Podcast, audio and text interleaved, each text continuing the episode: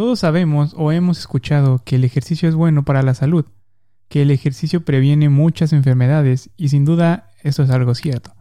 En este podcast siempre hemos hablado que una forma de prevenir las enfermedades como el cáncer, hipertensión, diabetes y entre muchas más es haciendo ejercicio.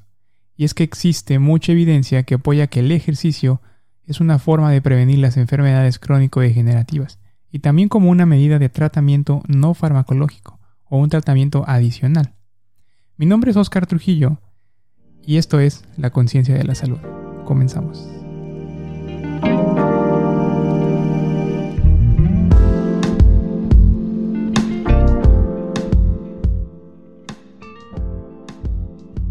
Aparte de todos estos beneficios de los que ya hemos hablado, ¿sabías también que el ejercicio tiene un efecto positivo en nuestro cerebro y en nuestro sistema central? Pero antes de esto, mm, quiero comentarte un dato que está sucediendo en todo el mundo y es que a pesar de todas las, consecuencias y todas las repercusiones que está teniendo esta pandemia de coronavirus, también obligó a establecer restricciones alrededor del mundo que afectaron a nuestra actividad física.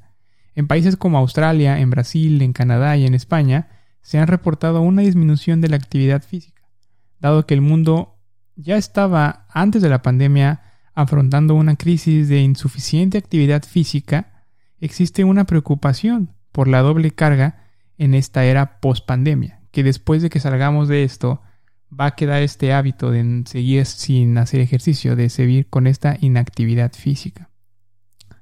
Pero lo que además de repercutir nuestra salud física, también tiene una repercusión en nuestra salud mental, porque el, el ejercicio no solamente es bueno para nuestra salud física, sino también para nuestra salud mental. En efecto, ejercitar nuestro cuerpo puede ayudar a controlar y hasta a minorar algunas enfermedades de tipo mental, como la depresión, la ansiedad, el trastorno por déficit de atención e hiperactividad, entre otras más. Además también ayuda a liberarnos del estrés. El ejercicio es ideal para mejorar la memoria, favorecer un sueño nocturno profundo y en general para generar un mejor estado de ánimo. Porque ¿cuántos de ustedes no se han sentido bien después de realizar ejercicio? Se sienten más animados, con mayor energía y dicen mañana voy a hacerlo otra vez. Todas estas ventajas contribuyen al aumento de la energía y la resistencia, tanto física como mental. Pero ¿por qué pasa eso? ¿Qué tipo de ejercicio debemos de practicar para lograr estos beneficios? ¿Cuánto tiempo de ejercicio necesitamos hacer para obtener estos beneficios, estos resultados? El vínculo ejercicio-mejor salud mental se deriva del aumento de la circulación sanguínea, que causa la propia actividad física. Un mayor flujo de esta sangre impacta de manera positiva las zonas del cerebro que van a controlar nuestras reacciones físicas, relacionadas con el estrés, la motivación, el estado de ánimo y la integración de la memoria. El ejercicio también impacta positivamente la salud mental mediante el desarrollo de la autoestima y un mejor desempeño de las funciones cognitivas o de la inteligencia. Estudios recientes han revelado que los pacientes que siguen un régimen de ejercicio aeróbico, esto quiere decir que necesitamos oxígeno para que se lleven a cabo todos los procesos metabólicos de, como lo llamamos, quema de grasa y de, y de energía y de carbohidratos, para obtener energía, muestran menos síntomas depresivos. Otras investigaciones también han demostrado que el ejercicio y la actividad física regulan eh, los niveles de ansiedad disminuyéndolas.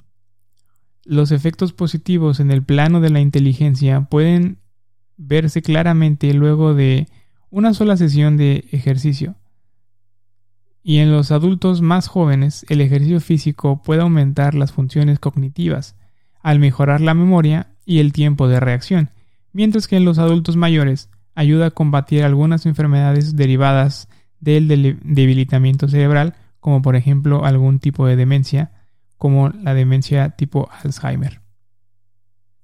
También se ha comprobado que la actividad física ayuda a aliviar los síntomas del trastorno por estrés postraumático, sobre todo a través de ejercicios de relajación como el yoga, pero también mediante ejercicios aeróbicos, como correr y nadar, que ayudan a conciliar el sueño nocturno profundo y continuo. El nadar, el caminar, correr y andar en bicicleta son ejercicios aeróbicos ideales para mejorar la salud mental, pues estos contribuyen al aumento de este flujo de sangre en el sistema eh, nervioso central.